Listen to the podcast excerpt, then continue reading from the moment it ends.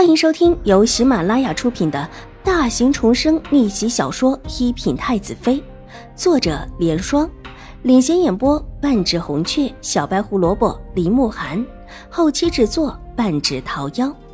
喜欢宫斗宅斗的你千万不要错过哟，赶紧订阅吧！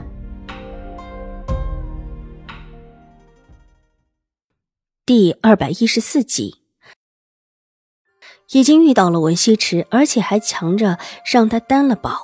秦婉如心头的一块大石头也算是落了地。只是两个人现在算是认识了，自己以后让他注意那两个人的时候，也可以把话含蓄的说出口。只要找到一个适当的时机把话说出来，这一世他就不会再英年早逝。以他的才学，若不是因为他的病，必然可以高博于庙堂之上。成为人中龙凤，心事一了，脸上的神情也放松了许多，稍微的用了一点，便不再用扇，趴在窗口看热闹。窗口挂着纱帘，从外面是看不到里面的，但是从里面却可以看到外面的景致。虽然朦胧了一些，但是对于世家小姐们的吸引力还是很大的。上一世的时候，秦婉如几乎是一步都不出门。一方面是走到哪里都有闲言碎语，另外一方面是他越来越自卑，几乎无法在人前抬头。每每出门，秦玉茹还各种的讽刺和嘲讽，甚至和他交好的小姐们还故意当着众人的面各种的冷嘲热讽。这一世，再到京城的街头，可以扒在窗口往外看景致，不只是敢出来，而且还会主动的出来。水若兰吃的慢了一些，见秦婉如趴在窗口，又是好笑，又是觉得可怜，放下手中的筷子，眼眶也红了起来。这孩子看个热闹都这么高兴，他其实就是个看热闹的年纪。母亲，用完了，我们就回去吧。秦婉如听到身后的声音，转过头看到水若兰在擦嘴，从椅子上转过身，规规矩矩坐定。若不是那双灵动的水眸，还真的不相信眼前这位坐相端庄的小少女就是方才失礼之极趴在窗口的这一位。多看一会儿吧。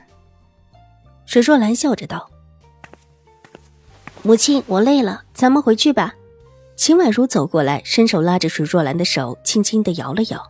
“那好吧，下次有机会，母亲再带你出来。”水若兰知道他是怕自己累着，拉着秦婉如的手保证：“多谢母亲。”秦婉如笑着点了点头。一众人等从包间里出来，正待往下走，忽然听到一个少年的声音：“秦二小姐。”秦婉如下意识的回头，正看到边上包间里走出来的楚留心，也不由得一愣，但随即侧身向他行了一礼之后，规规矩矩的。跟在水若兰的身后，扶着丫鬟的手往楼下走去，竟是半点也没有停留。哎，我……楚留心的手伸在那儿，眨巴着眼睛，看起来很无辜。新王，这是哪家的千金啊？跟着他一起来的几个年岁差不多的，也看到了眼前的一幕，看了看楚留心，又看了看秦婉如的背影，一个个好奇起来。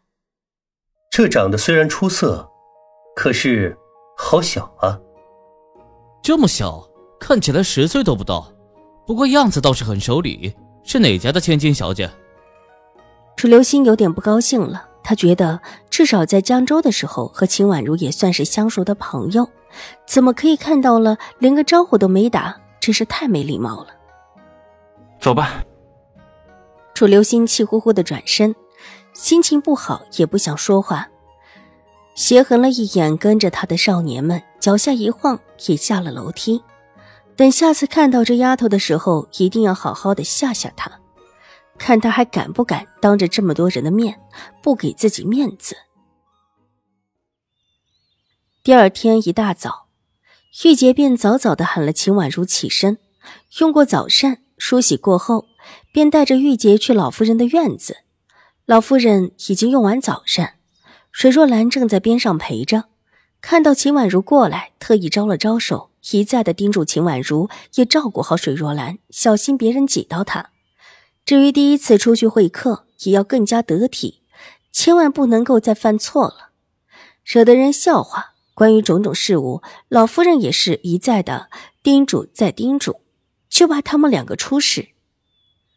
秦婉如和水若兰一一答应下来之后，便向老夫人告辞，往外行去。马车早已经备下，是府里最好的那一辆马车，专门为了老夫人准备。这会儿也特意的让给水若兰和秦婉如，里面的垫子铺得软软的，坐上去特别的舒服。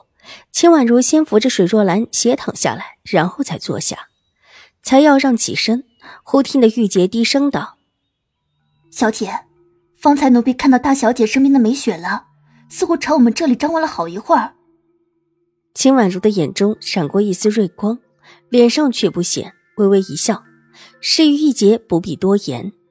以秦玉茹的心性，哪里会甘心啊？大小姐，大小姐，二小姐和水夫人去赴宴会去了，听说是瑞安大长公主府上的宴会。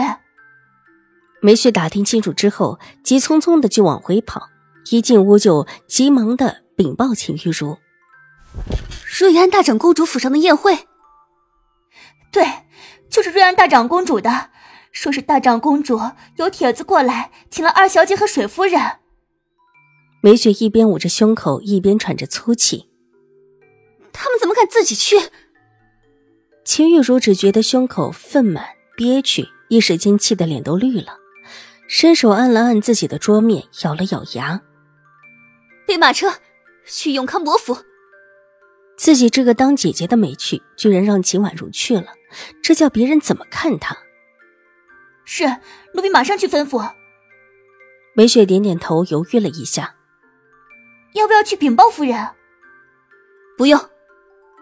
秦婉如果断的摇了摇头，转身坐到妆台前，吩咐梅艳道：“给我好好打扮一下，让别人家看看，谁才是我们秦府最尊贵、最漂亮的小姐。